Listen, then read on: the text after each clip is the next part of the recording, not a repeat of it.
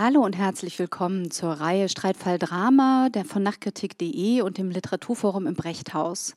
In dieser Folge 4 beschäftigen wir uns mit der Frage, wie das Private im Drama politisch wird und wie Biografisches auf der Bühne repräsentativ verhandelt wird für gesellschaftliche Gruppen und deren Verhältnisse. Begrüßen darf ich Ilya Papatheodorou und Anne Habermehl. Die zwei werde ich jetzt gleich kurz noch vorstellen. Anne Habermehl, außen rechts von Ihnen aus gesehen, ist Autorin und Regisseurin. Sie studierte szenisches Schreiben an der UDK in Berlin und war dort 2018 auch Gastprofessorin. Ihr Regiedebüt gab sie 2010 und zwar mit einer Auf Uraufführung eines eigenen Stückes Narbengelände in Gera. Sie ist jetzt auch ausgebildete Regisseurin, und hat ihr Studium abgeschlossen an der Akademie für Darstellende Kunst Baden-Württemberg in Ludwigsburg und sie ist mehrfach mit ihren Stücken zu den Autorentheatertagen eingeladen worden, in Hamburg und in Berlin, zum Beispiel mit der Uraufführung von Narbengelände 2011 und mit Luft aus Stein, ebenfalls eigener Text, eigene Inszenierung 2014. Sie war Hausautorin am Schauspielhaus Wien und seit 2020 bis jetzt derzeit noch ist Anne Habermehl Hausautorin an den Münchner Kammerspielen. Ilya Papatheodorou studierte angewandte Theaterwissenschaften in Gießen. 1993 erwuchs aus diesem Studiengang das feministische Performance-Kollektiv Shishi Pop, dem sie seither angehört und das sie damals auch mitgegründet hat. Sie war in der ersten Arbeit zu sehen. Ähm, Im Kollektiv sind sieben Mitglieder mit ihren eigenen, die als ihre eigenen Autorinnen, Regisseurinnen und Performerinnen agieren. Seit 1995 entwickeln Shishi Pop jedes Jahr ein bis zwei neue Produktionen, die sie tun. Seit 1998 haben sie ihren Sitz in Berlin. 2015 haben sie den Georges Tabori-Preis erhalten und zweimal waren sie beim Theatertreffen 2011 mit Testament und 2019 mit Oratorium, einer chorischen Verhandlung von Eigentumsfragen, die das Brechtsche, Brechtsche Lehrstück aktualisiert. Passt gut zum Brechthaus, in dem wir hier gerade sind. Wir haben uns jetzt aber für heute zwei Arbeiten rausgesucht, zwei andere Arbeiten. Ähm, was Neues von Anne Habermehl, etwas, etwas Älteres von Shishi Pop, von denen aus wir in das Gespräch starten möchten, weil sie sich eine eigene oder eine gleiche Thematik anlagern, könnte man sagen. Es geht in beiden um Ost, West und die Wende. Das ist einmal von Anne Habermehl das Theaterstück und auch von ihr selbst inszeniert. Ähm, Frau Schmidt fährt über die Oder und von Shishi Pop Schubladen aus dem Jahr 2012. Vielleicht stellen wir die beiden Arbeiten mal ganz kurz vor. Ähm, Anne, Frau Schmidt fährt über die Oder, ein Theatertext über eine Spätaussiedlerin, die aus Polen in eine oberpfälzische Kleinstadt zieht, beziehungsweise dort zugewiesen wird. Verwaltungstechnischer Vorgang. Die landet in Marktredwitz und ähm, landet dort in einer Situation, die mit ihren Vorstellungen, wenn ich das richtig gelesen habe, nicht so viel zu tun hat. Was sind denn so die Konflikte, die ihr begegnen, der Figur? Nee, sie kommt eigentlich mit einer sehr großen äh, Hoffnung auch äh, in dieses Deutschland, äh, mit so einer Vorstellung, dass jetzt tatsächlich diese Wiedervereinigung auch dazu führt, dass ähm, ähm, sich ja, also eigentlich glaubt sie an so eine Form von halbwegs sozialistischen Lebensverhältnissen, kann man sagen, oder an einfach einen, sie hat einen ganz großen kollektiven Gedanken eigentlich. Und äh, letztlich ist das etwas, was dann natürlich Stück für Stück komplett enttäuscht wird dort. Also ja.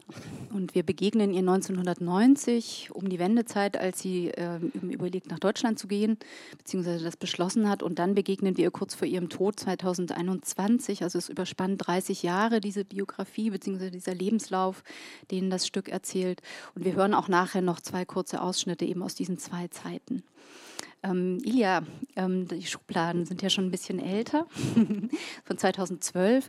Ähm, ihr verhandelt darin die Wende auf eine sehr persönliche Art und Weise. Vielleicht kannst du uns noch mal das Setup erklären, wer mit wem auf der Bühne steht und worum es geht. Also die Bühne ist so eine Art Begegnungsstätte, äh, in der äh, drei Frauenpaare, äh, jeweils eine westsozialisierte Performerin und eine ostsozialisierte Performerin einander gegenüber sitzen und versuchen, anhand von autobiografischem Material aus ihren Schubladen, also Tagebücher, Briefe, Lehrmaterialien, Musiken, ähm, Nachrichten, alle solche Sachen, ähm, ähm, sich gegenseitig zu erklären, wie sie die diejenige geworden sind, die sie sind.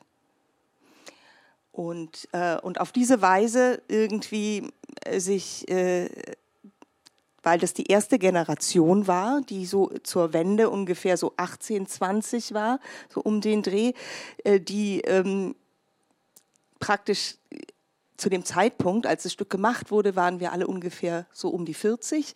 Und das heißt, wir hatten die Hälfte unseres Lebens in getrennten Systemen gelebt und die andere Hälfte in, der, in dem wiedervereinigten System. Und ähm, die Grundannahme war, diese Wiedervereinigung hat nicht wirklich stattgefunden, die muss man sozusagen, die muss man nochmal wiederholen. Oder man muss sie erstmal beginnen, indem man sich gegenseitig Sachen erzählt und nachfragt. Genau. Mhm. Ihr habt das auch eine Beziehungsarbeit genannt, also die Wende, die, wie du ja gerade sagtest, nicht vollzogen worden ist, um sie dann tatsächlich auch durchzuführen, indem man eben den anderen oder die andere viel mehr besser begreift. So habe ich das gesehen. Und ähm, dieses Moment der nicht vollständig oder überhaupt nicht vollzogenen Wende und Wiedervereinigung vor allem, das prägt ja eigentlich beide eure, also die Stückentwicklung von Chichi Pop genauso wie den Theatertext von dir, Anne. Ähm, wir gucken nachher eben gleich nochmal auf diese Materialien im Detail. Da sehen wir dann noch Ausschnitte aus den Schubladen.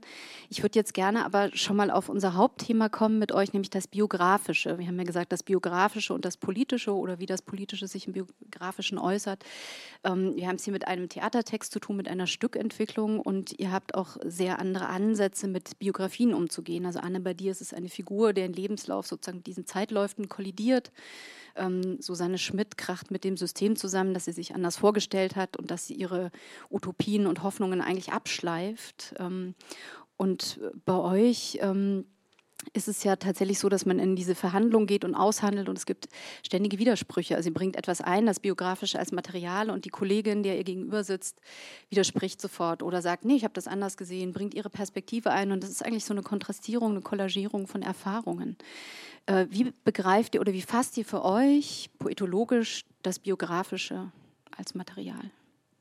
Ja, für mich ist das ähm, eigentlich wie so eine Art Forschungsfeld, äh, ähm, ähm, auf, deren, auf dessen Basis ich sozusagen ähm, politische Verhältnisse untersuche oder Hoffnungen, Enttäuschungen.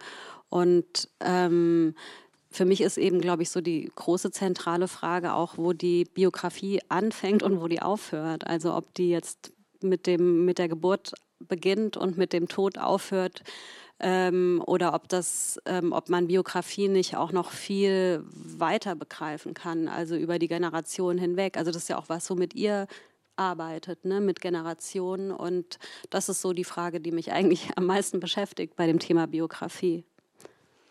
Du hast ja auch in anderen Stücken schon sehr mit dem Intergenerationellen gearbeitet, also auch mit Traumata, die sich vererben.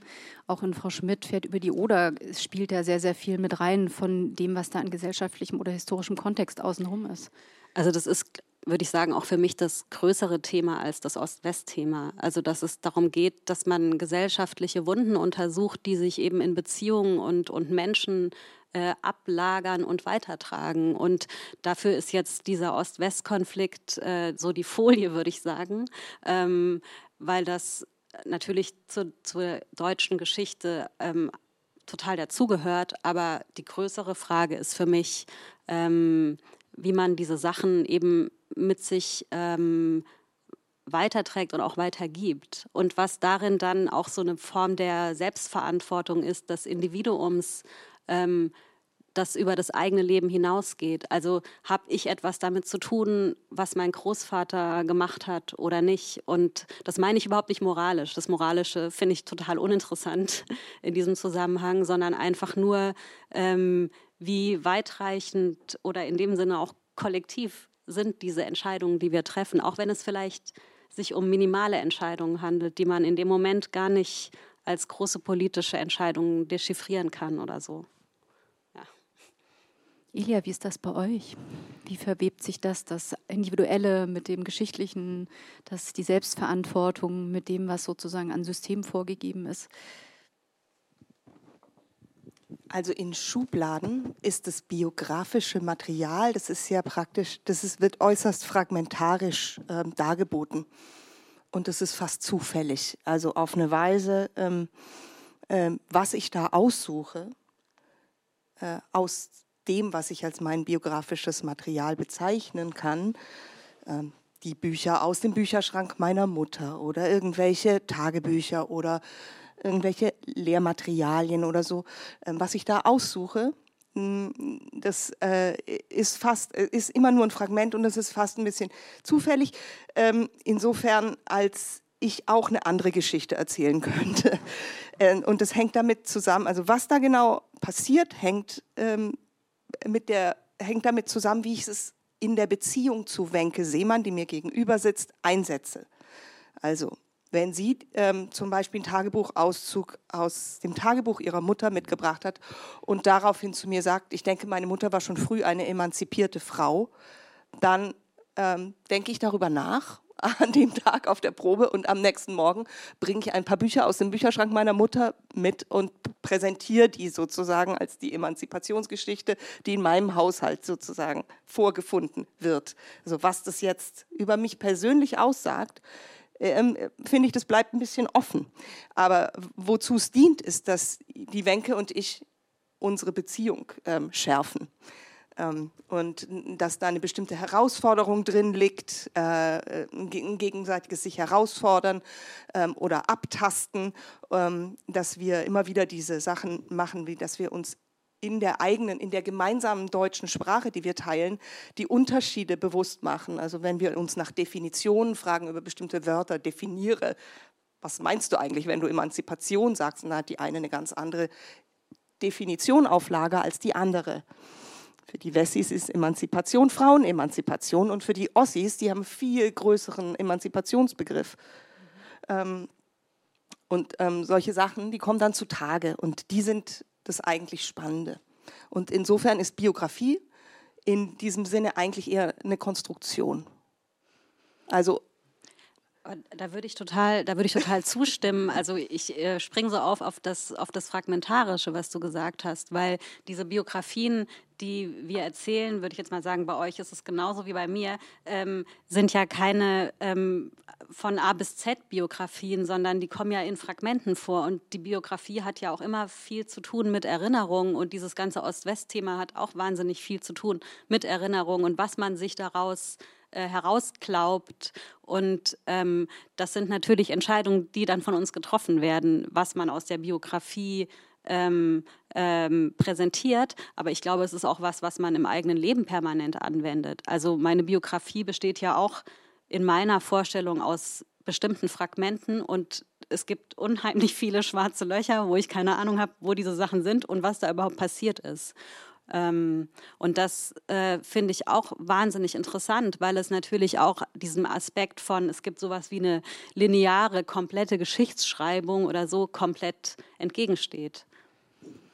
Da habt ihr jetzt schon einen Moment äh, genannt, in dem ihr sehr einig seid. Wir nennen uns ja den Streitfall Drama als Reihe. Deswegen würde ich noch mal versuchen, das äh, in den Unterschieden ein bisschen klarer zu benennen. Also allein schon der, der Prozess. Ähm, Anne, du schreibst alleine, du bist eine individuelle Autorin, du sitzt mit deinem Material da, du recherchierst.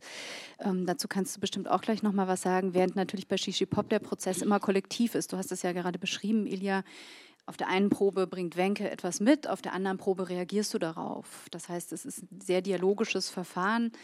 Ähm, der Dialog findet wahrscheinlich bei dir auch statt, Anne, nehme ich mal an. Also AutorInnen erzählen ja immer gerne, dass sie mit der Figur auch ein Verhältnis haben und diese Figuren sich sozusagen selbstständig machen. Ähm, das heißt, da gibt es das dialogische Moment auch, genauso wie natürlich im Zusammenspiel der Figuren. Also bei Frau Schmidt fährt über die Oder gibt es den Vater Wilhelm und die Tochter Annemarie. Und dadurch sind natürlich diesem Stücktext auch schon Konflikte eingeschrieben, generationeller Art. Also der Großvater hat eine Nazi-Biografie, musste sich in den 40er Jahren ähm, mit dem auseinandersetzen, das ist unklar. Das ist unklar, entschuldige. es wird angedeutet, man weiß es nicht genau. Es gibt aber zumindest Erschießungen der polnischen Arbeiter auf dem Hof. genau, nicht, aber das ist eigentlich total entscheidend, genau. dass das mhm. ungeklärt ist, mhm. was er da genau gemacht hat und welche Verantwortung er da übernommen hat. Das ist im Text völlig unklar. Und das aber ist, finde ich, mhm. sehr wichtig, dass es unklar ist. Genau, aber er steht sozusagen in diesem Schuldzusammenhang. Es gibt ja auch den Moment, wo Susanne, die Tochter, ihn dann damit konfrontiert. Was hast du gemacht? Er genau. beantwortet das ja. nicht. Aber ja. es ist sozusagen diese Lesart, die sie auch hat, dass er irgendwie als Mittäter, Mitläufer, Schuldiger da in dieser Geschichte steht. Mhm. Genau. Und Annemarie, die Tochter, geht früh aus dem Haus und lässt Susanne, ich habe es so gelesen, mehr oder weniger zurück. Ähm, Susanne wirkte auf mich am Schluss sehr verbittert. Das sehen wir ja vielleicht auch noch in dem Text, den wir lesen, sehr desillusioniert. Also da haben wir so eine Entwicklung einer Figur.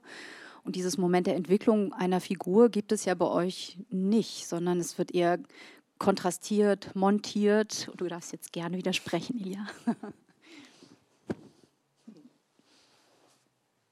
Also. Das Mikro. Genau.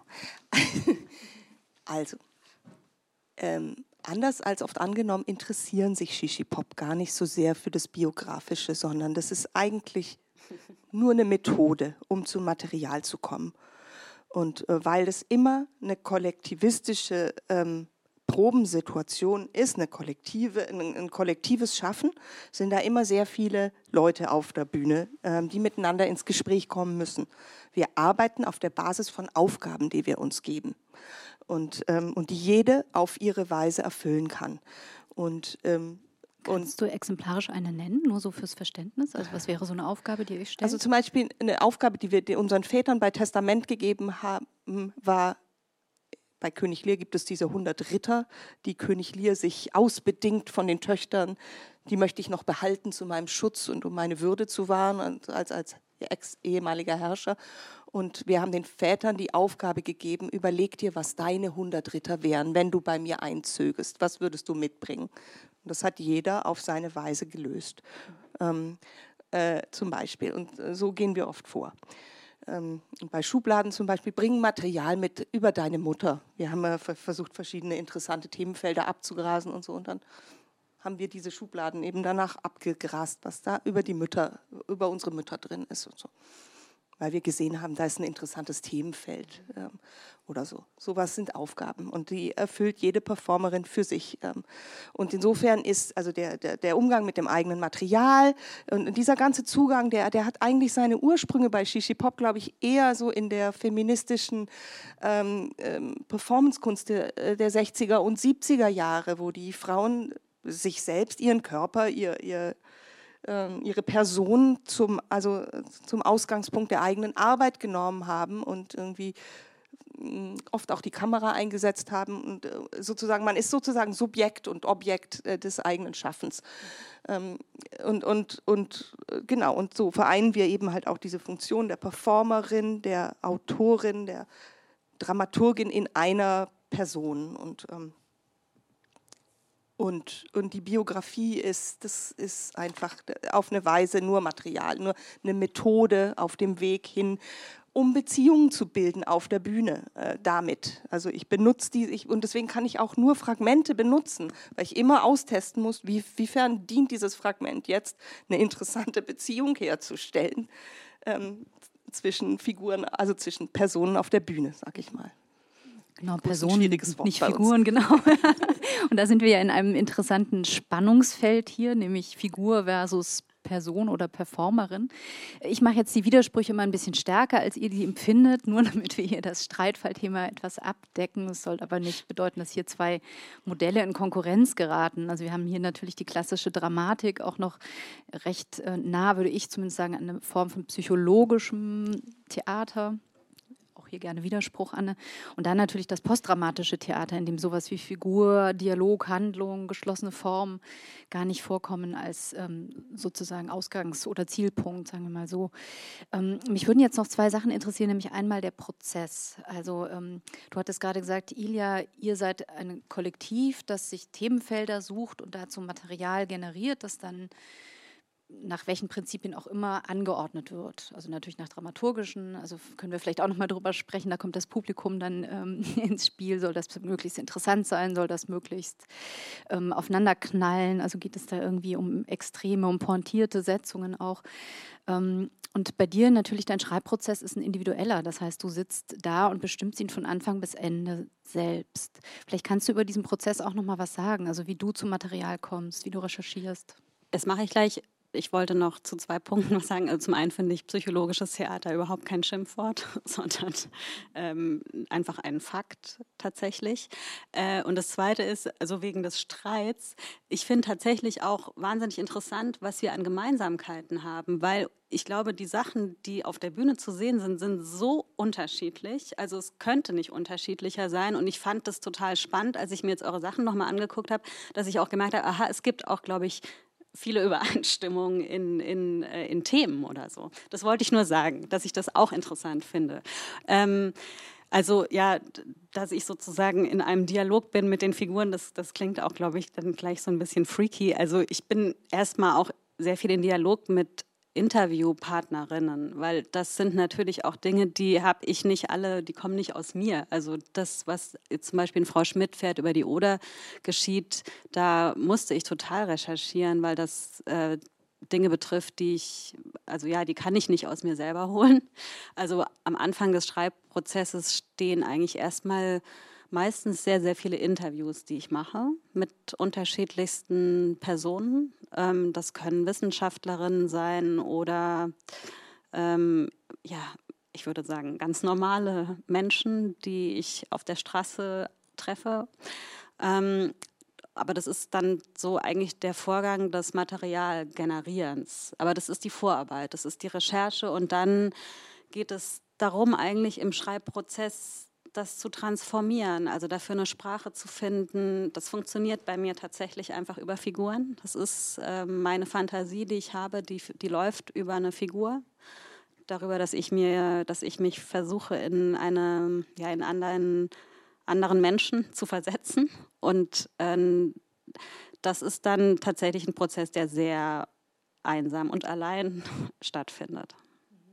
Und ähm, ich würde sagen, dass ich mich auch so ranschreibe, also dass das eine, so ein Suchprozess ist, der, ja, ähm, ja, es ist einfach wirklich ein Prozess. Und dann gibt es immer wieder so Rück Griffe auf das Material, das ich habe, oder ich brauche plötzlich neues Material, oder ich merke, um Gottes Willen, ich habe ja, äh, es geht eigentlich um was komplett anderes. Ähm, ja, das ist erstmal so im Groben der Prozess. Du sagtest gerade einsam und allein, das klingt erstmal ein bisschen abschreckend. Ähm, gleichzeitig hast du die Sprache erwähnt. Ist das der Grund, warum du dich gegen ein kollektives Arbeiten entschieden hast? Oder vielleicht hast du dich auch gar nicht bewusst dagegen entschieden, sondern eher fürs individuelle Schreiben? Naja, also entschieden kann man das vielleicht schon nennen. Ich habe das aber probiert. Das ist nicht so, dass ich das nicht probiert hätte. Ich habe auch schon mit zwei Kolleginnen zusammen so ein Jugendstück mal gemacht und merke aber, dass eigentlich das, worum es dann mir tatsächlich geht, nämlich die naja, Übersetzung in Sprache, etwas ist, was ich nur alleine tun kann. Also das, ähm, ich habe eine Sehnsucht danach, das mit anderen zu tun. Ich würde das total gerne mit in einem Kollektiv machen, aber es ist etwas, was für mich nicht möglich ist. Also diesem, diesem Kern der Sache auf die Spur zu kommen, was eine Spracharbeit ist, kann ich äh, immer nur allein. Magst du darauf irgendwie reagieren, Ilja? Also wenn du das hörst, wie ist, stellt sich das bei dir andersherum dar? Also ihr seid ganz bewusst ins Kollektiv gegangen, arbeitet jetzt seit bald 30 Jahren zusammen. Wenn man nach einer Biografie sucht, bekommt man auch tatsächlich meistens eine Kollektivbiografie, keine einzelne Biografie. ähm, wenn du das hörst, hast du manchmal eine Sehnsucht nach einem individuellen Arbeitsprozess, der vielleicht ähm, stringenter verläuft oder den man tatsächlich von A bis Z selbst bestimmt? Ja, das ist eine schöne Fantasie, die alle im Kollektiv haben.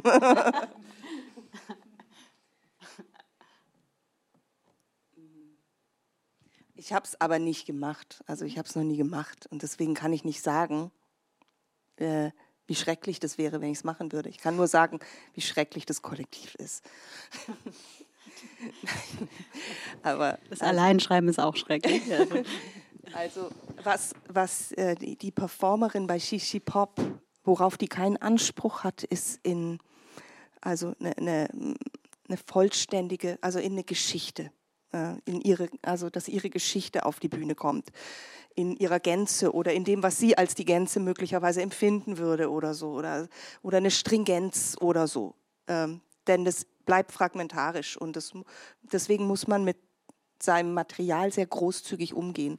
Und man muss sozusagen sich darauf einlassen, dass dieses Material äh, in der Zusammenstellung eine ganz andere Bedeutung annimmt als diejenige aus, also für die ich dieses Material vielleicht ursprünglich mitgebracht habe. Und, ähm, das ist sehr herausfordernd, aber es ist eigentlich, da geht es die ganze Zeit unterschwellig um den Konflikt, den das Individuum mit der Gemeinschaft hat. also so, und, und dass man zulassen muss, dass man verändert wird in der Gemeinschaft, dass man sich verändert. So irgendwie und dass man nicht, dass ich nicht die gleiche, dass ich ähm, die, nicht die gleiche bin, dass ich mir unähnlich werde, dass ich mir fremd werde ähm, und, und, und ähm, mir mein eigenes Material ent, ent, entnommen, also entzogen wird vielleicht auch oder der Bedeutung, von der ich gerne hätte, dass es dieses Material hat und so. Also solche Prozesse finden da statt. Ihr habt jetzt was gesagt über das Mühsame des Prozesses. Also jeder Prozess hat natürlich seine anstrengenden Seiten, egal ob man das jetzt alleine bewältigt oder zusammen. Aber vielleicht könnt ihr ja nochmal formulieren, was für euch auch so die Stärke und ähm, das Verdienst dieser Arbeitsform jeweils ist. Also ihr habt euch ja jeweils ganz bewusst da hineinbegeben. Anne, du hast schon angedeutet, ist natürlich diese Sprachgestaltung. Aber wenn du jetzt hörst, so Geschichte, loslassen, die eigenen Geschichten. Man hat keinen Anspruch darauf, sie so zu erzählen, wie, wie, man sie sehen würde, wenn man alleine die Form bestimmt. Wie ist das denn aus deiner Sicht? Ist das auch irgendwie äh, ein Moment, der dir sehr entgegenkommt, dass du sagst, du hast diese Geschichte tatsächlich bei dir und erzählst sie so, wie es dir vorschwebt oder wie sie sich entwickelt? Ich glaube, ich kann sozusagen die Wertung gar nicht machen. Bei mir, es ist einfach mein Prozess und ich kann mir keine andere Form dafür vorstellen. Und natürlich ist es irgendwie toll, dass das dann alles in meinem Kopf geschieht. Aber es ist auch gar nicht so gar nichts, worauf ich jetzt Anspruch erhebe oder so. Ich, ich hätte auch kein äh, Problem damit, das mit anderen zu teilen und dann kann ich ja, könnte ich ja auch wieder ähm, Widerspruch dagegen einlegen. Ähm, ich glaube, dass das, oder würde ich jetzt mal so sagen, der Unterschied für mich in diesem Prozess tatsächlich der größte, also der größte Unterschied vielleicht diese Sprachformung ist oder so. Dass ähm, ähm, jetzt würde ich sagen, in meinem Fall die Sprache das allererste Medium ist, um, um die es geht, die eine, in Anführungsstrichen, die erste Kunstform ist und die, oder mein Versuch ist, etwas in eine Form zu bringen, über eine Verdichtung oder ja, über eine Poesie, ähm, über einen bestimmten Tonfall, also das, der Tonfall ist was total Entscheidendes, dass ähm, in diesem Prozess des ähm, Suchens ähm, schreibe ich erstmal unglaublich viel Mist. Und ich weiß auch in dem Moment, dass das Mist ist. Und ähm, es gibt so einen Moment, wo im besten Fall der Tonfall erscheint eines Textes. Und jeder Text hat äh, seinen eigenen Tonfall. Und das ist der Moment, wo ich das Gefühl habe, jetzt kann ich anfangen. Jetzt hat das das ist, eine, das ist dann auch eine Eigendynamik. Die hat dann auch, das, das empfinde ich dann gar nicht mehr so, dass die was mit mir zu tun hat, sondern dann läuft die Sache von allein. Ähm, also nicht komplett, aber sie, sie hat, da ist etwas entstanden, was dann sich meinem Einfluss für einen Moment entzieht. Und dann, also es ist sehr, ja, auf eine Art ein sehr befreiender Moment. Ja. Solche Flow-Momente habt ihr wahrscheinlich auch, Ilja, oder? Würde jetzt sagen, bei uns geht es weniger um Sprache als ums Sprechen. Also um, und, und Autorinnenschaft bei Shishi Pop ist eigentlich eher also in dem Sinne von Urheberinnenschaft also gemeint. Also die ähm, ich, ich bin die Urheberin meiner eigenen Bühnenhandlung und ich verfasse die Texte, die ich auf der Bühne spreche, ähm, für mich. Ähm, und, und das identifiziere ich gehe mit meinem eigenen Namen auf die Bühne. Das, ich identifiziere mich in jedem Moment als die Urheberin dessen, was ich sage. Und, äh, und ich mache mich damit haftbar. Und, und insofern, also das ist der eigentliche, also spektakuläre Akt, den es da zu be bestaunen gibt, dass jemand, äh, ja, also so für sich spricht. Und ähm, bist du dann in dem Moment ich, Ilja, als auch Privatperson oder bist du Ilja die Bühnenpersona? Gibt es da für euch eine Grenze oder einen Unterschied? Wie gesagt, also das sind immer Fragmente. Also auch als ich meinen Vater mit auf der Bühne hatte, ähm, ist es nur ein Ausschnitt aus, äh, also man sieht, finde ich, ein bisschen, was unsere Beziehung war. Ähm, aber man sieht natürlich nicht das Ganze. Äh, ähm, aber man kriegt, also trotzdem wird nichts äh, versteckt in dem Sinne. Das ist ziemlich, äh, ziemlich äh, aus der Sicht meines Vaters, der immer gesagt hat, was ihr macht, ist total exhibitionistisch. Ähm, aus dem, also ist es sehr exhibitionistisch. Man, man gibt sich preis, man, man, man stellt sich dar, man, ja, man zeigt sich.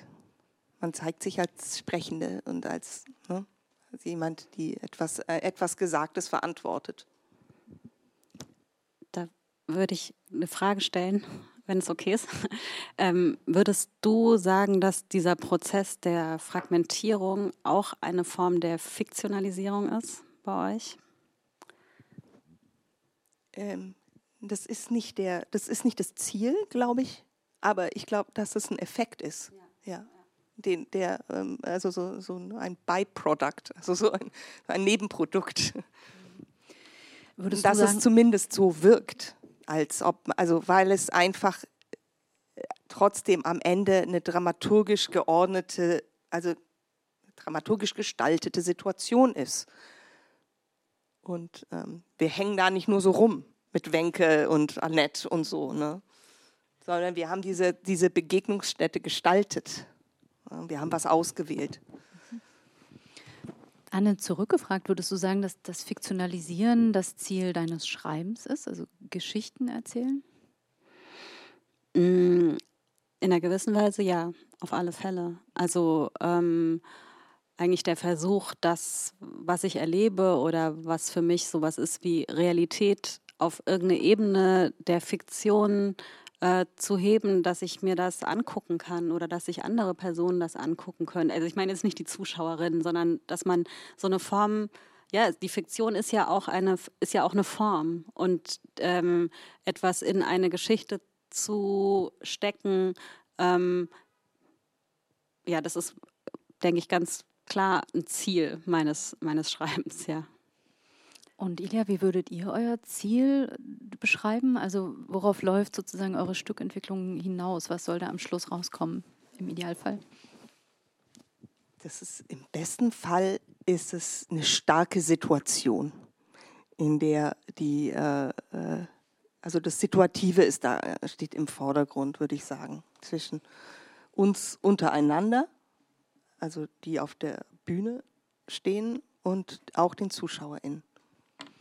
Und was soll da passieren? Also ähm, die Situation kreieren, das klingt so ein bisschen inhaltsfrei und natürlich habt ihr mal ein Anliegen. ja, das ist aber also, also, aber das ist eigentlich das, wonach wir suchen. Also wir suchen immer nach ähm, einer, einer Situation, die möglichst äh, teilbar ist und die auch teilbar gemacht wird. Ich meine, wir haben eine lange, lange äh, Her Story of äh, Interaktion.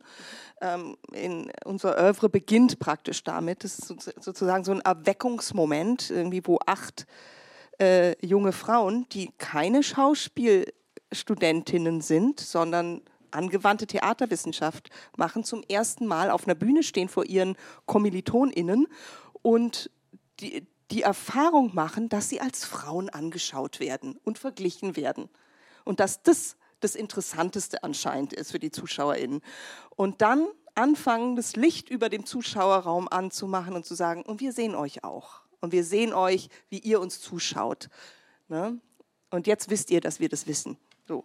Und diese Unschuld ist kaputt dass ihr da im Dunkeln auf uns guckt. Also dieses, und, und, und ab da sind es eigentlich immer halt Szenarien, die das Zuschauen selbst mit inszenieren. Also da gibt es einen Ballsaal, wo die ZuschauerInnen als potenzielle Tänzerin vorkommen oder ein Lagerfeuer, wo man, äh, wo alle im Kreis sitzen und man kann PerformerInnen und Zuschauende gar nicht unterscheiden.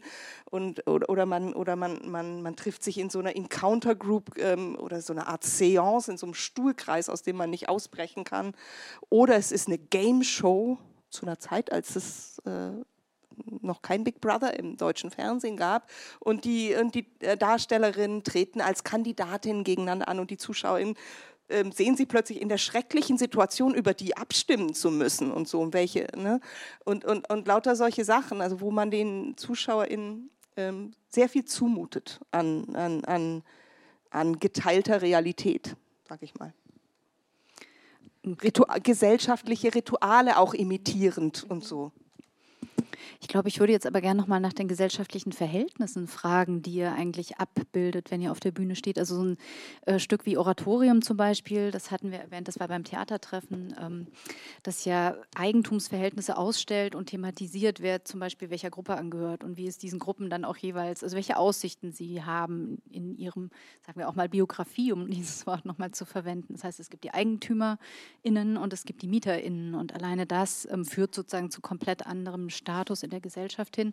Und diese Status vergleicht ihr in diesem Stück auch, indem er sie ausstellt. Also als Zuschauerin kann ich sagen, ah, ich ordne mich eher hier ein, ich ordne mich eher hier ein. Das sind die Problemlagen. Und wenn man sie sozusagen ähm, hier vorgeführt findet, dann bildet sich damit natürlich auch ein Spannungsfeld ab, das real existiert. Du hattest jetzt das äh, Wort gesellschaftliche Verhältnisse noch gar nicht ähm, verwendet, obwohl ich damit äh, danach schon am Anfang geangelt habe. Aber vielleicht kannst du ja noch mal sagen, wie sich das für euch darstellt, dass ihr auch stellvertretend für eine bestimmte Gruppe oder für eine bestimmte Sprecherinnenposition auf der Bühne steht, die vielleicht auch mal absichtsvoll verstärkt oder einnehmt, aber natürlich immer auch etwas über euch hinausgehendes aushandelt.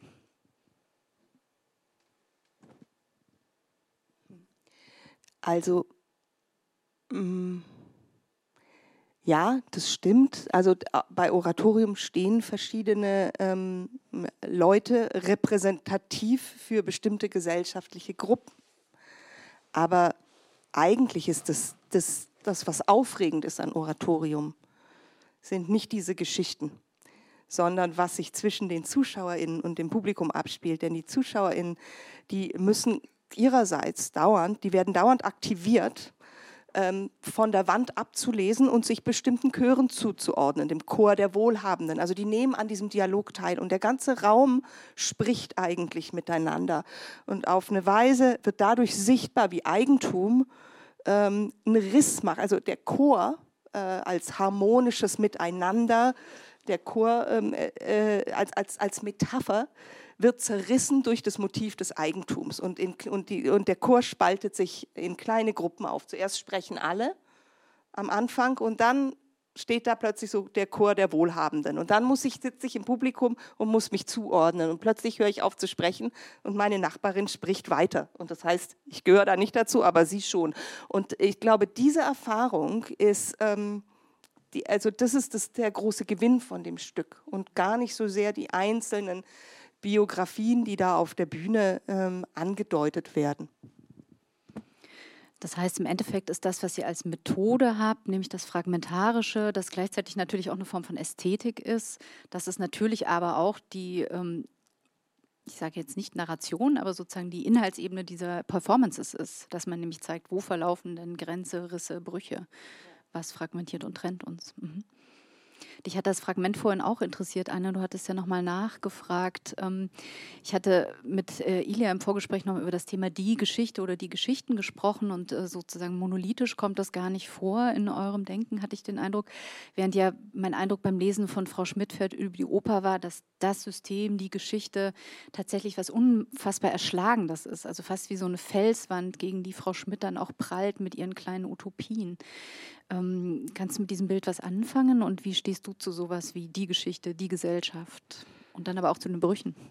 Mm, ich glaube, ich stehe dazu sehr ambivalent, weil zum einen gibt es natürlich sowas wie ein System und diese Systeme, in denen sich die Frau Schmidt jetzt aufhält, oder ich würde auch sagen, wir die ganze Zeit uns aufhalten, sind ähm, zumindest jetzt in der Konsequenz bisher keine besonders kollektiven, äh, utopischen Systeme gewesen. Und äh, das ist auch das Problem, das Frau Schmidt hat. Und trotzdem ähm, glaube ich nicht, dass das Rad der Geschichte über diese Figuren in meinem Text hinwegrollt, sondern worum es mir eigentlich geht, ist, dass sie auch das, die Rädchen der Geschichte sind und dass ähm, sie in ihren Entscheidungen die Geschichte oder das, was wir als Geschichte betrachten ähm, oder als sowas wie, wie das Historische oder so, einfach mitgestalten in kleinen Entscheidungen. Und das ähm, ist jetzt auch nochmal weg von dem Ost-West-Konflikt eigentlich die Frage, die mich ähm, mit am meisten interessiert. Also was sind denn eigentlich unsere Entscheidungsräume oder ähm, Handlungsmöglichkeiten innerhalb dieses dieser Systeme, in denen wir uns befinden. Und da ich jetzt keine besonders ähm, optimistische Sicht habe auf das System, in dem wir uns äh, gerade aufhalten, kollidiert das natürlich. Aber eigentlich würde ich behaupten, dass das wie das Zentrum meiner Arbeit ist, zu gucken, wie kann man sich, die eigenen Hoffnungen und auch die Beziehungen, die man hat, irgendwie in Einklang bringen oder verteidigen gegen das System.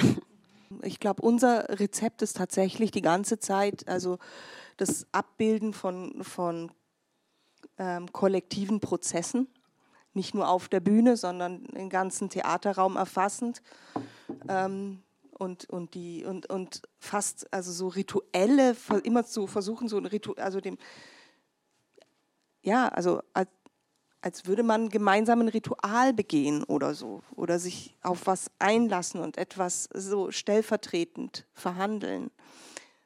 Ähm, und ähm, und natürlich, also in Schubladen sieht man das, dass man irgendwie die große Geschichte, die sich ausdrückt in unseren Lehrbüchern und in dem, was in unseren Tagebüchern gelandet ist, dann, ähm, klar, das sind irgendwie so äh, Überbleibsel ne, von, aber von systemischen, äh, ideologischen Einflüssen und so, ähm, ähm, wo man praktisch das benutzt, um zu sagen, hier, hier sieht man, wer ich bin oder so. Das beweist irgendwas und so. Das ist natürlich ähm, mal mit mehr Überzeugung, mal mit mehr Distanz gemacht. Das sieht man dann auch in den Nachfragen und in den Positionierungen, zu denen man dann aufgefordert wird oder so. Aber genau, also da, da muss man sich erneut, also einerseits ist, man, ist es da verbrieft in meinem Tagebuch, steht es da, wie ich war, offensichtlich, und was da meine Haltung war. Und jetzt muss ich erneut eine Haltung dazu einnehmen. Die hat sich natürlich möglicherweise gewandelt oder ist es dieselbe geblieben. Das kann ich jetzt auch zeigen oder so. Solche Sachen, das ist, ähm, das kommt, das wird dann sichtbar. Also so wie man, wie man sich positioniert, Entscheidungen und, und Positionen bezieht und so. Mm, ich finde auch das Wort Beweis sehr interessant. Also, dass es ja auch in diesem ganzen Archivmaterial, das ihr da auch benutzt, irgendwie auch darum geht, so die eigene Existenz zu beweisen oder eine Form von Identität zu beweisen darüber, dass man sie eben benennen kann. Und ich glaube, das ist tatsächlich dann wieder gar nicht so ein riesiger Unterschied zu dem Vorgang, der bei mir passiert, dass die Figuren über die Sprache versuchen, ihre Existenz zu beweisen. Und das kann aber nur fragmentarisch geschehen, weil die das auch so entscheiden, was jetzt gerade zentral ist. Oder ich entscheide das vielleicht auch mit, aber es entscheiden die auch viel selber, was in deren Leben dann ähm, tatsächlich die, die wichtigen Punkte sind. Und das muss ich jetzt noch mal einen ganz kurzen Bogen machen zu dieser, was du vorhin meintest mit der Nazi-Vergangenheit, der einen Figur. Das, ich finde das wirklich mit das Entscheidendste daran, dass man das nicht weiß, weil er das selber auch nicht weiß. Und das sind genau diese Fragmente und dunklen Stellen, aus denen sich diese Geschichten und letztendlich die Geschichte auch zusammensetzt. Und ähm, was dann auch in einem Zusammenhang steht mit dem Versuch, was zu beweisen über ähm, Dinge, die man gesammelt hat. Und natürlich muss ich jetzt gerade dran denken, das zeigt natürlich auch was über meinen Leseprozess, dass ich das interpretierend lese und versuche, hermeneutisch so eine Form von Bedeutung festzuschreiben oder herauszulesen. Und ich glaube, dass das auch ein total verständlicher Vorgang ist, mhm. der natürlich auch geschieht, wenn man sich das Stück anguckt. Aber die Form des Textes und dass das so verwirrend ist und fragmentarisch hat was damit zu tun, dass die Geschichte und die Wirklichkeit und auch die Vergangenheit für mich genauso ist und dass es darin immer wieder Stellen gibt, die ich auch ähm, also ich gehe nicht ins Theater, um die erklärt zu bekommen oder so, sondern es geht, glaube ich, vielmehr darum zu verstehen, dass es diese dunklen, also ich meine jetzt nicht äh, negativen, sondern einfach nicht beleuchteten Punkte gibt, um zu begreifen, woraus das alles besteht. Ja, aber dann entsteht natürlich doch auf eine Weise ein Text, den die Theaterzuschauerin als geschlossen empfindet, auf irgendeine Weise.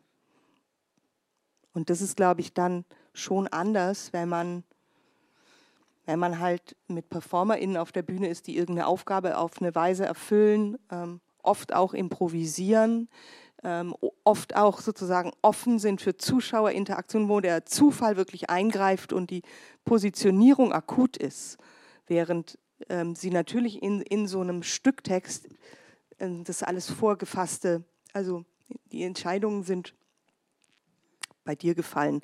Und die kann man dem Text entnehmen. Aber ist, die Form ist trotzdem, die Form schließt sich trotzdem mehr, würde ich sagen.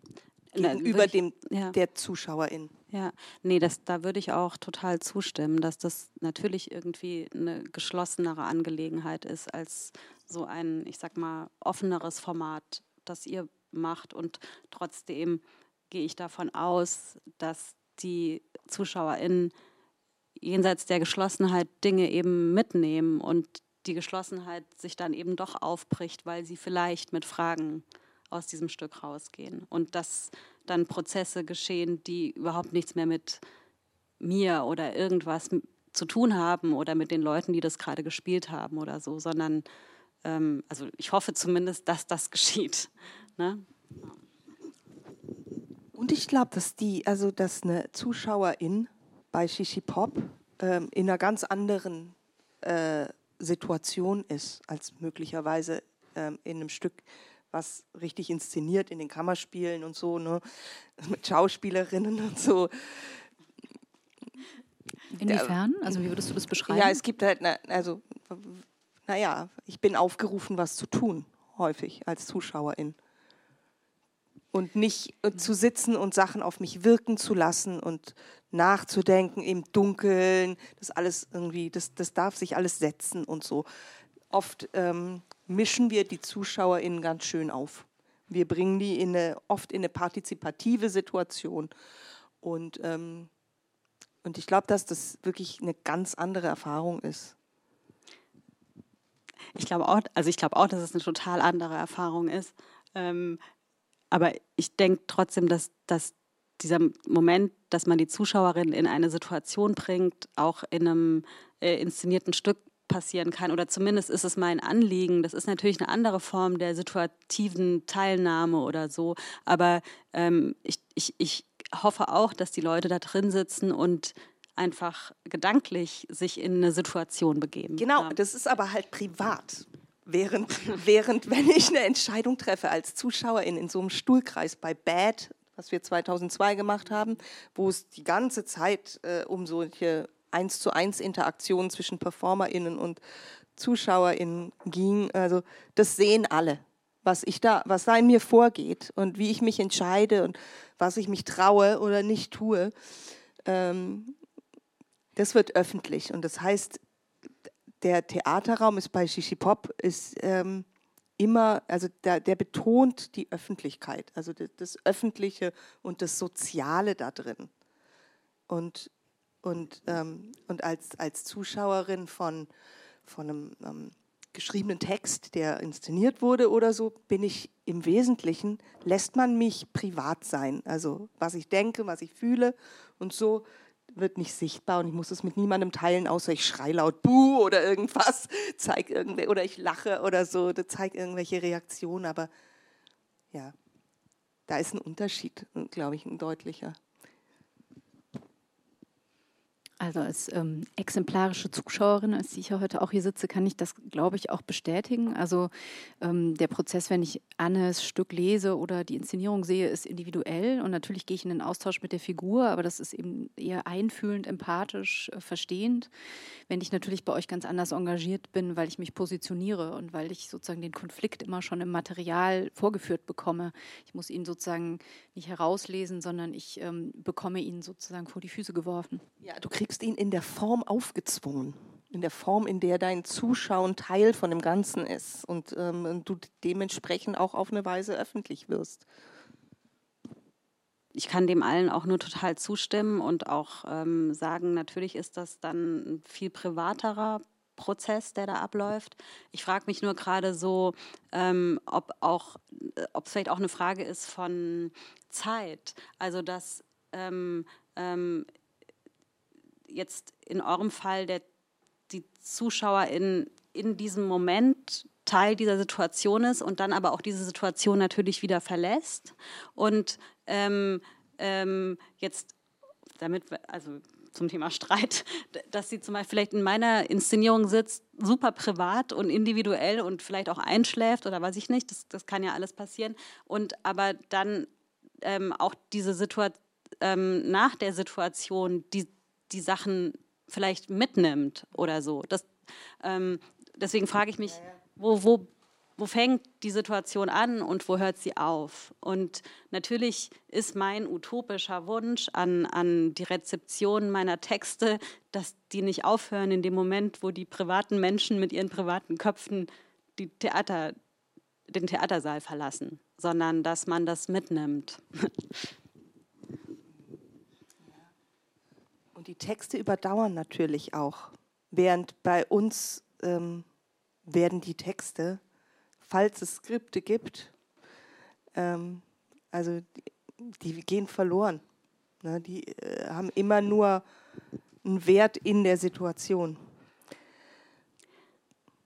Aber ich finde das eine total interessante Frage auch zu diesem ganzen Thema, was ist politisch. Das, also, das bringt ja auch gar nichts, das irgendwie gegeneinander zu stellen, was ist besser oder was ist schlechter. Also, oder ich finde, dass es mir absolut nichts bringt, zum Beispiel.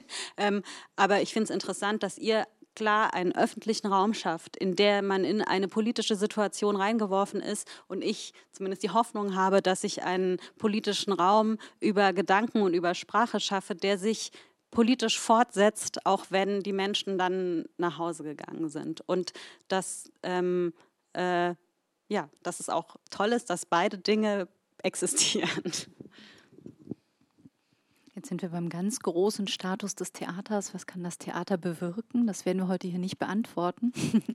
Wir sind jetzt so ein bisschen von den ganz großen Themen gekommen und ähm, Vielleicht gucken wir jetzt tatsächlich nochmal ins Material, machen so einen kleinen Cut, gucken, ob uns danach noch eine Frage beschäftigt. Und ähm, Anne hat ja Ausschnitte mitgebracht aus ihrem Stück. Du hast Ausschnitte aus der Performance mitgebracht. Vielleicht hören wir jetzt mal den Tonfall von Frau Schmidt.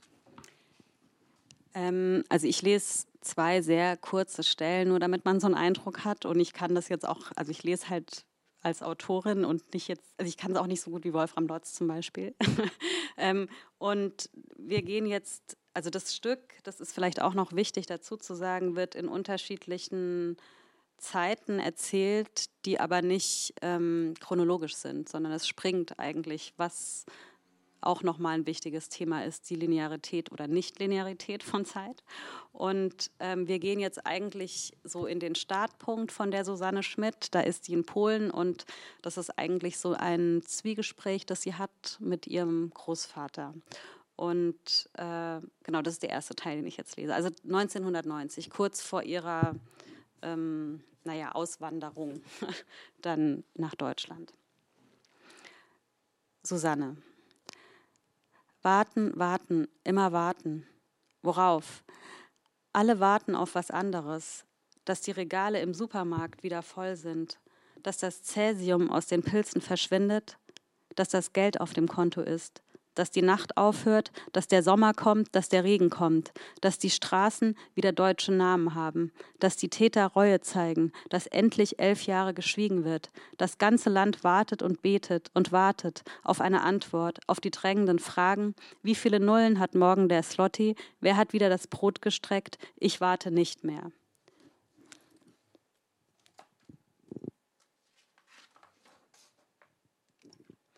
Wilhelm, Du stehst da und löcherst mich zu Dingen, die schon lange vorbei sind. War es meine Schuld, zu diesem oder jenem Zeitpunkt an diesem oder jenem Ort auf dieser Erde zu sein und Angst zu haben, kleine, beschissene Angst? Was weißt du denn über die Hoffnung, dass einem einer verzeiht, über die Schokolade, die sich im Mund anfühlt wie Gold, über die erste Kirschblüte nach fünf Jahren Krieg? Mit dem Finger auf andere Menschen zeigen, das ist einfach. Weißt du, was schwer ist? Sich die Hoffnung zu bewahren. Du denkst, du kannst eingreifen in den Lauf der Geschichte, weil du zwei Taschen packst und eine Tüte mit Essen. Okay, danke. Und dann hat die Figur sozusagen eine Reise vor sich durch die Zeiten, ja. durch ein ganzes Leben oder ein halbes Leben, 30 Jahre, die sie verbringt, als, also, als sie zugewiesen wird nach Marktredwitz, dieses Zonenrandgebiet in der Oberpfalz, ähm, bekommt sie erst einen Job in einem Supermarkt als Verkäuferin und dann wird sie Altenpflegerin. Also das, was wir als sehr klischeehaft natürlich auch oft erleben, dass osteuropäische Pflegekräfte hier einspringen müssen.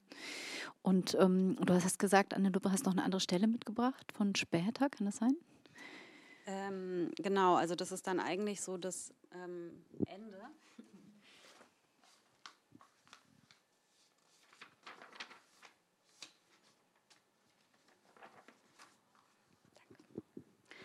Also es ist das Ende des Stücks und auch ähm, eigentlich das Ende in der Chronologie ist dann 2021 und die Susanne Schmidt äh, wurde von ihrer Tochter verlassen, zehn Jahre davor. Und da gab es auch überhaupt keinerlei Kontakt. Und die ist allein in ihrer Wohnung und das ist ja ein Monolog. ähm, und sie wartet eigentlich permanent auf die Rückkehr der eigenen Tochter. Und da lese ich jetzt einfach auch noch einen kleinen Ausschnitt. Aber wenn du dann kommst, dann dann öffne ich dir die Tür und du stehst da und siehst aus wie immer und ich mach dir eine Milch. Es hat nicht geklopft, Susanne. Susanne reißt dich zusammen.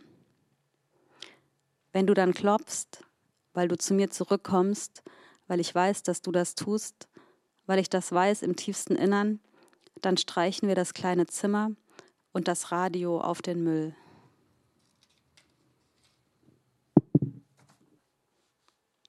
Hallo, Nachbarn? Da war ein Zettel von euch. Danke für den leckeren Kuchen. Danke, dass Sie nachts nicht mehr herumstöckeln. Danke für die gute Nachbarschaft. Darauf wollte ich antworten. Hallo? Eure Tür. Ich stehe an eurer Tür. Eure Tür ist doppelt abgeschlossen. Der Islam gehört nicht zu Deutschland. Es war ein Fliegenschiss in der Geschichte, ein verschissener Schiss, der uns alle zuscheißt, alles zugeschissen von einer einzigen Fliege, ein einziges winziges Ungeziefer. Eure Tür, das wollte ich sagen, die ist auch braun verfärbt, dabei raucht ihr gar nicht. Hallo Nachbarn, was ich nicht verstehe, es war doch auch eure Revolution. Ihr wart doch dabei. Es sollte doch eine Welt werden, in der das Geld nicht alles Interessant finde ich jetzt beim Hören, dass das noch viel einsamer klingt, als ich das beim Lesen empfunden habe. Also, dass diese Figur mir jetzt ganz schrecklich leid tut, weil sie äh, da quasi alleine ihrem Ende entgegensieht. Vielleicht liegt es aber auch in dem Tonfall, wie ich das jetzt hier vorgetragen habe.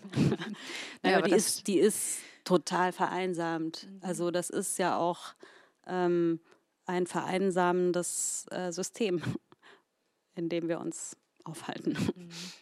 Und dieser eine Konflikt, den du ja auch gestaltet hast, darin nämlich zwischen ähm, dem Neonazitum, dem sie da begegnet irgendwie, und ähm, der Geschichte ihres Großvaters und Vaters, äh, der sich da auch irgendwie bei ihr sehr, sehr manifestiert, dass sie noch mehr ausgeschlossen ist. Sie sagt, sie ist eine sozialistische Persönlichkeit und hat, wie du ja vorhin sagtest, diesen Kollektivgedanken oder den Kollektivwunsch im Endeffekt. Und die einzigen, die sie sozusagen vergemeinschaften würden, sind dann die Rechtsextremen, die ähm, offenbar irgendwie einsame Menschen abgreifen, das wird auch angedeutet, und ähm, versuchen sozusagen ihn einzubeziehen, aber natürlich um den Preis, dass sie die politische Gesinnung wechseln oder annehmen müssen, sich also also braun verfärben wie diese Tür. Vielleicht möchtest du noch was ergänzen, sonst würde ich jetzt, glaube ich, einfach mal hoppla hopp in die Schubladen springen und das wirklich ähm, klar kontrastieren. Und dann können wir ja gucken, ob noch irgendwas nachwirkt, wenn wir das gesehen oder gehört haben. Vielleicht eine, eine, kleine Ergänzung, weil das vielleicht jetzt sich auch so total in den Vordergrund drängt mit diesen Nazis und den, den, den Neonazis und so weiter. Ähm, aber natürlich ist eine, eine große Frage dieser, dieses Textes oder auch von Ost-West oder auch die Absurdität dieser Geschichte von der Frau Schmidt, dass es permanent um so komische nationalstaatliche Identitäten geht, die permanent gewechselt werden und die einen schlagen die anderen tot. Und es ist am Ende einfach nur grotesk eigentlich, weil sie ist ja auch keine Polin, sie ist ja Deutsche. Also sie ist eine, eine deutsche ähm, also wenn ich jetzt so spreche, dann meine ich das einfach in so bürokratischen Kategorien. Ne? Die ist, äh, als hat äh, Polen als Deutsche verlassen. Es ist keine Polin, die spricht auch Deutsch. Ähm, und am Ende wird sie aber selber ähm, angefeindet, weil sie aus Polen kommt in Deutschland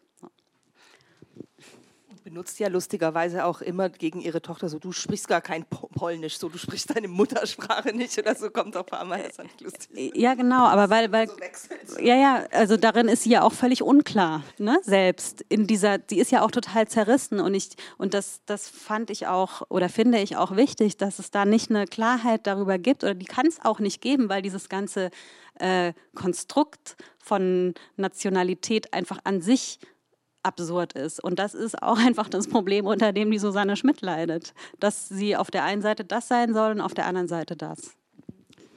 Da haben wir so ein bisschen die Facetten einer Persönlichkeit, ne? also die dargestellt werden und auch mit den Auslassungen, wie du sagtest, mit den Brüchen innerhalb dieser einen Figur oder dieses einen Bewusstseins. Und das bringt mich da auf den Punkt, Ilia, weil du ja vorhin meintest, es geht eben gar nicht um die einzelne Persönlichkeit bei euch bei Shishi Pop, die irgendwie dargestellt wird als ein Ganzes, das innerlich natürlich auch brüchig ist und ähm, nicht als eine Einheit gezeichnet werden kann. Also es, wir sind alle sozusagen postromantisch. Die Fragmentarisierung ist nicht hintergehbar, glaube ich, in unserem Denken. Das spielt ja bei euch beiden auch irgendwie eine Rolle. Ähm, wollen wir vielleicht mal reinschauen, wie biografisches Material in Schubladen aufgestellt ist oder gegeneinander gestellt wird? Dann würden wir jetzt eine Szene schauen ähm, mit Ilya Papatheodorou und Wenke Seemann.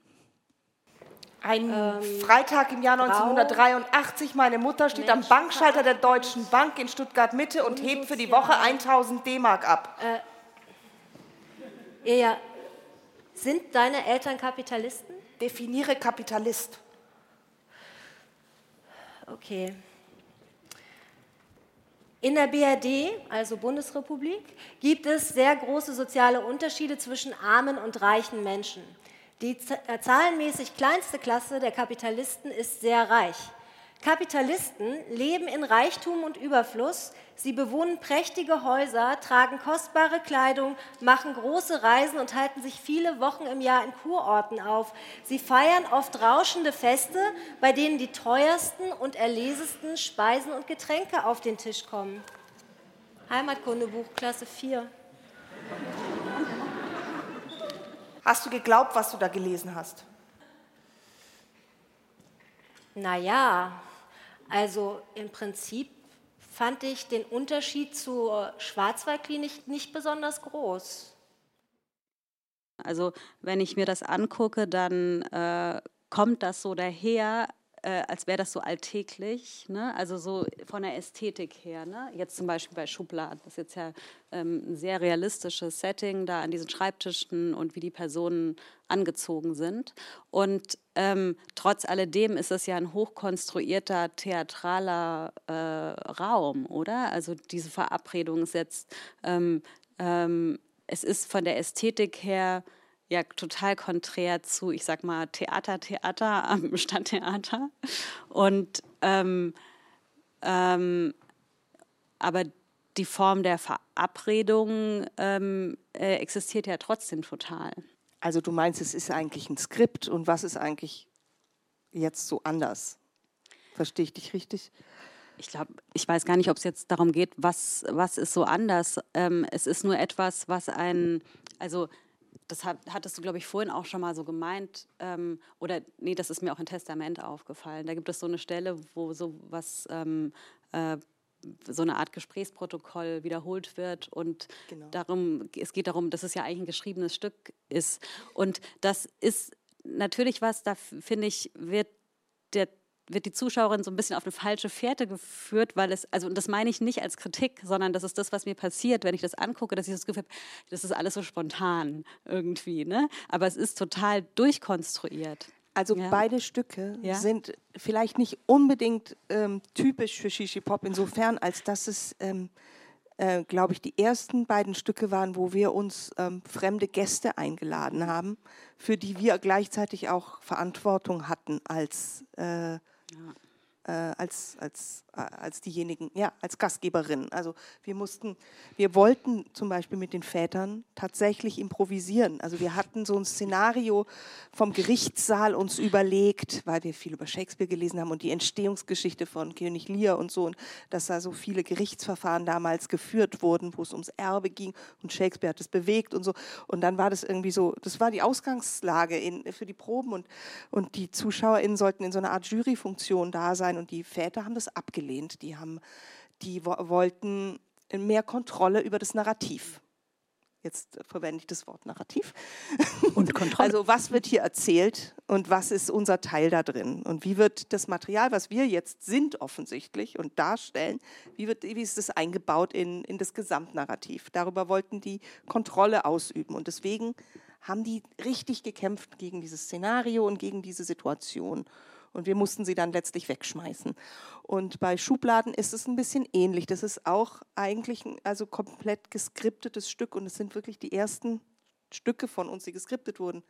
Früher sind wir immer so rangegangen, dass irgendwie, da gab es sehr viel Zuschauerinteraktion und die Performerin musste wirklich in den Abend gehen wie eine Kandidatin äh, in einer Spielshow. Das ist jetzt ein schrecklicher Vergleich, aber ich, ich, ich komme, ich habe einen Entwurf mitgebracht und dann wird dieser Entwurf ähm, in einem interaktiven Szenario ähm, den, also konfrontiert mit ZuschauerInnenreaktionen, die spontan sind, die zufällig sind und ich werde aus der Bahn geworfen und, ähm, und mein Entwurf bröckelt und dann muss ich reagieren.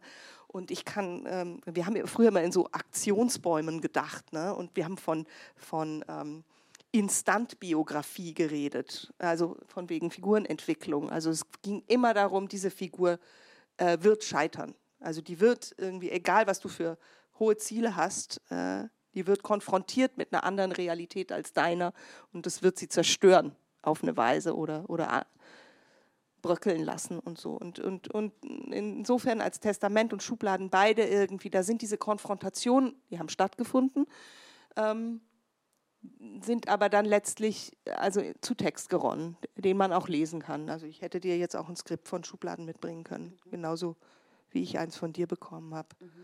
Ähm, ähm, das hat aber was damit zu tun, dass wir das erste Mal halt irgendwie kurz hintereinander, die Stücke sind auch kurz nacheinander entstanden, da mit der Verantwortung gegenüber Gästen und dass die genauso eine Kontrolle über das Narrativ haben wie wir. Und ähm, wir in dem in beiden Fällen, wir sind die professionellen Performerinnen oder die, die Performerinnen mit Erfahrung. Und im Zweifelsfall reagieren wir anders auf der Bühne als die Väter oder, oder so. Ne? Und dann könnte uns das Vorteile verschaffen oder keine Ahnung. Also ähm, da ging es auch um einen Ausgleich. Und im Narrativ. Ähm, weil du jetzt so diesen, diese Formulierung benutzt hast, so Kontrolle über das Narrativ, ist das was, was du, also erträgst du es sozusagen, ins Stadttheater zu gehen und dir inszenierte Sachen anzugucken? Oder ist es für dich immer so was, wo du das Gefühl hast, das ist eigentlich Kontrolle über das Narrativ und es ähm, äh, äh, erreicht dich nicht? Oder? Ich kann das nicht so absolut sagen. Ja. Das kann ich nicht. Mhm. Ja. Ich, mhm.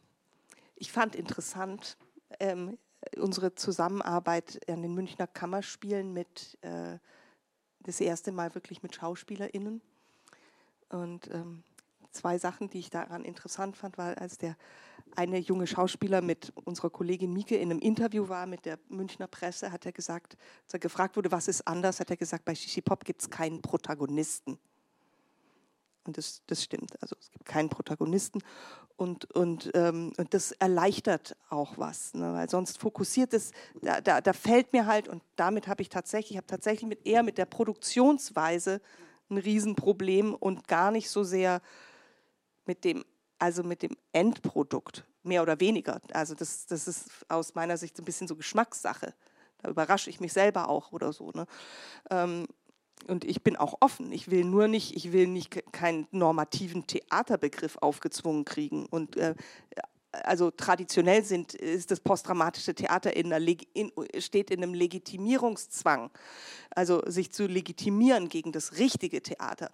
Und ähm, der, genau, und, und, und also. Ich habe den Eindruck, es ist schon wieder fast andersrum, oder? Dass sich das richtige Theater legitimieren muss gegen das posttraumatische Theater. Also, das ist, würde ich sagen, ist jetzt eher so gerade mein Gefühl. Ähm. Aber was ich, genau, und die andere Sache, die ich interessant fand, die eine Schauspielerin gesagt hat, ich bin vollkommen unfrei, wenn ich mit meinem eigenen Namen auf die Bühne gehe. Dann verhalte ich mich unfrei. Und ich bin viel freier, wenn ich durch, und ich kann, ich kann viel abgründigere, radikalere Dinge tun, wenn ich durch die Rolle geschützt bin. Sowas gibt uns zu denken, da antworten wir, ja, dann schauen wir mal, was du noch in der Lage bist, dich zu trauen und zu sagen, wenn du den ZuschauerInnen ins Auge guckst und dich mit deinem eigenen Namen vorstellst. Darum geht es ja genau. Es geht ja genau um die Öffentlichkeit und um die soziale Situation wenn wir hier gerade über Sex sprechen bei 50 Grades of Shame in München. Ne? Also schauen wir mal, was du dann noch also radikales und abgründiges machen kannst. So, darum geht es ja genau. Ähm, in der sozialen Situation nämlich, ähm, die da betont wird. Ähm, also das ist, das ist für mich, also das sind für mich so, ähm, so die, wo ich, ja, da sehe ich, da sehe ich wirklich, das, das bringt diejenigen, die eben gerne in die Rolle gehen und, ähm, und den Text haben, die, die, die, ähm, die sind in einer ganz anderen Situation und die betonen was anderes am Theater als die andere Seite. Eine andere Stärke, die das Theater hat, sagen wir es so. Und ähm, man muss sich nicht entscheiden. Warum sage ich jetzt so was Versöhnliches? Soll ich doch Weil nicht. glaube ich, zum Ende des also, Gesprächs also, kommen. Insofern ist das genau richtig. Das war ein guter Abbinder. So, persönlich kann. fand ich es jetzt auch gar nicht. Also. Nee, es war jetzt nochmal ein sehr schönes Streitgespräch zwischen äh, dem Dramatischen und dem Postdramatischen, in dem, ja, glaube ich, nochmal deutlich ist, wurde, ja, wie die Positionen glaub, geschärft sind. Auch Anne. darin ist so, ähm, ähm, finde ich, die, das sind, es gibt so viele Nuancen und ich glaube auch nicht, dass es sowas gibt wie das Postdramatische und das Dramatische oder so. Es gibt einfach jetzt hier zwei auch Personen auf der Bühne, die komplett unterschiedliche Dinge tun und ich glaube, dass es darin auch wieder wahnsinnig viel äh, äh, Übereinstimmung gibt, aber natürlich total riesige Unterschiede und das ist ja auch total toll. Also dass, dass zum Beispiel eine Schauspielerin formuliert, ich bin viel freier, wenn ich in einer Rolle bin, dann okay, das ist doch toll, dann ist das ihr, ihr Ding, äh, die, die, die, also ihre Kunstform. Und für mich ist es eben so, dass ich diesen Text irgendwie brauche, dann, äh, um damit etwas auszudrücken. Und ihr entscheidet euch für die ähm, soziale äh, Situation im Theater. Und ähm, nein, ich glaube, ich habe überhaupt kein Fazit. Ich finde es einfach nur interessant, dass diese Dinge parallel existieren und dass, glaube ich, sowas wie so Kategorien aneinander abzugleichen, also gerade dramatisch und postdramatisch oder, oder performativ und, und äh, spielerisch oder so, glaube ich, das sind auch total starke Vereinfachungen. Also, weil, deswegen habe ich vorhin auch so gefragt, ob nicht die Form der Fragmentierung bei euch auch eine Fiktionalisierung ist. Ähm, weil ich zum Beispiel auch sagen würde, in, in, bei mir ist auch der Versuch, dass die Situation entscheidend ist, die in dem Raum entsteht. Das hat aber trotzdem was mit, mit Schauspiel zu tun. Und ähm, ja, was wollte ich eigentlich sagen? Nein, ich habe es gesagt. Ich glaube, dass, dass diese Kategorien eigentlich hinterherhinken hinter der Kunst auf eine Art und Weise. Naja, mir ja. ist es nicht egal, wenn wir bei Testament von der Bühne gehen und im Publikumsgespräch gefragt wird, das sind doch nicht eure echten Väter oder das sind Schauspieler. Dann denke ich, wir sind gescheitert. Also da kriege ich echt, ne? Also wir sind das viel gefragt worden. Also, ihr spielt nur die Ossis und die Wessis. Stimmt's? Eigentlich ist es anders. Da kriege ich wirklich eine Krise. Aber warum kriegst du eine, warum, was ist dann deine Krise? Also warum kriegst du da eine Krise? Weil ich mir vorstelle, dass die, also das Ereignishafte, äh, was ich zu bieten habe, auch von dem Risiko lebt, was ich bereit bin einzugehen. Was das ich da leiste, wird nicht gesehen sozusagen. Weil, weil man dich in, mit einer Schauspielerin verwechselt, oder was? Die sich hinter ihrer Sch Rolle schützt. Also genau. Mich verwechselt niemand mit einem Schauspieler, mein Vater vielleicht. Ja, ähm, aber das ist dann die Kränkung oder? Das bedeutet ein Risiko, sich zu investieren, sein Material dazu, sich zu zeigen, dieses, äh, sich zu positionieren, diese, also all diese Inhalte öffentlich zu werden ähm, mit Sachen, die schamvoll sind. Das ist überhaupt ein Begriff, der, den sollte man in Bezug auf Shishi Pop immer ähm, im Hinterkopf behalten. Es geht ganz viel um schambehaftete Themen und um, um Sachen, die äh, tabu möglicherweise tabuisiert sind. Ähm, und die wir versuchen ans Tageslicht zu zerren. Und wir, wir investieren uns und wir riskieren was und wir, wir bieten uns dar. Und ähm, auf eine Weise, auf eine andere Weise, als es die Schauspielerin tut. Die will auch, dass man ihre Kunst sieht. Ich will auch, dass man meine Kunst sieht. Ja, aber ich glaube, ich würde nicht sagen, dass sich eine Schauspielerin weniger zur Verfügung stellt oder weniger Risiko eingeht. Aber ich will, dass der Unterschied wahrgenommen wird, weil ich will als, da will ich als Autorin gesehen werden. Ich will, dass die Leute mich als Autorin sehen. Oder ähm, doch als ein Ich, das autobiografisches veräußert? Vielleicht ist das auch alles Biografie so unser. ist nicht so interessant. Aber, ja, vielleicht ist das auch alles sehr viel unser so Brainfuck und das und das, das, das Zentrale ist, dass das Publikum. nee, äh, sondern die Schauspielerin geht ihre Risiken ein und ich gehe meine Risiken ein und ich will, dass das, äh, dass der Unterschied soll sich abzeichnen und ich verstehe das nicht, wenn das nicht passiert. Aus meiner Sicht ist das offenkundig. Jetzt Warum sollte jemand sagen, sie sei Ilja, wenn sie gar nicht Ilja ist? Das verstehe ich nicht. Also.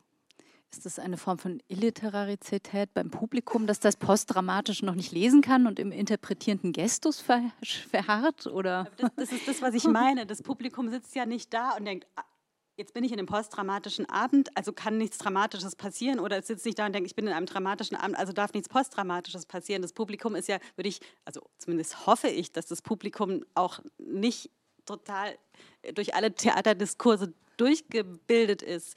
Ja. Das ist aber fies, weil natürlich ziehen sich äh, TheaterzuschauerInnen vorher den Schauspielführer rein und lesen nach über, die, die, äh, über das Stück und die Entstehungsgeschichte und, äh, und, und, und, haben, äh, äh, ne? und haben ein Wissen.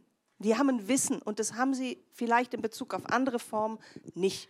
Und dann wenden sie sozusagen andere Kriterien, also Kriterien an auf unsere Art von Theater, die ähm, für uns nicht so relevant sind. Und äh, also wie gesagt, die erste Kritik über Shishi Pop war, was machen diese Leute da auf der Bühne? Die können nicht singen, die können nicht spielen, die können nicht tanzen. Ähm, und trotzdem tun sie all das. Was soll das?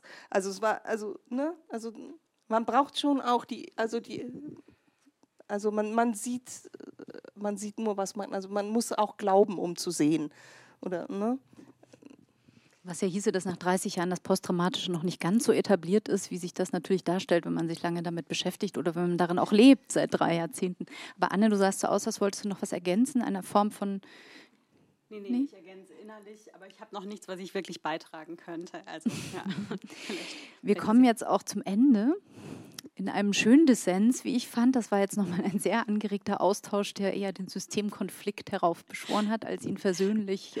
Der Dissens scheint so das Ziel zu sein. Das, äh, es hat sich ohne unser Zutun so entwickelt und dann soll es so sein. Ganz, ganz herzlichen Dank für eure Teilnahme hier an Folge 4 in der Reihe Streitfall Drama von Nachkritik.de und dem Literaturforum im Brechthaus. Ilia Papatheodorou von Chichi Pop und Anne Habermehl. Vielen Dank, dass ihr hier wart. Tschüss auch an Sie und Danke. euch zu Hause. Vielen Dank, hat mich sehr gefreut.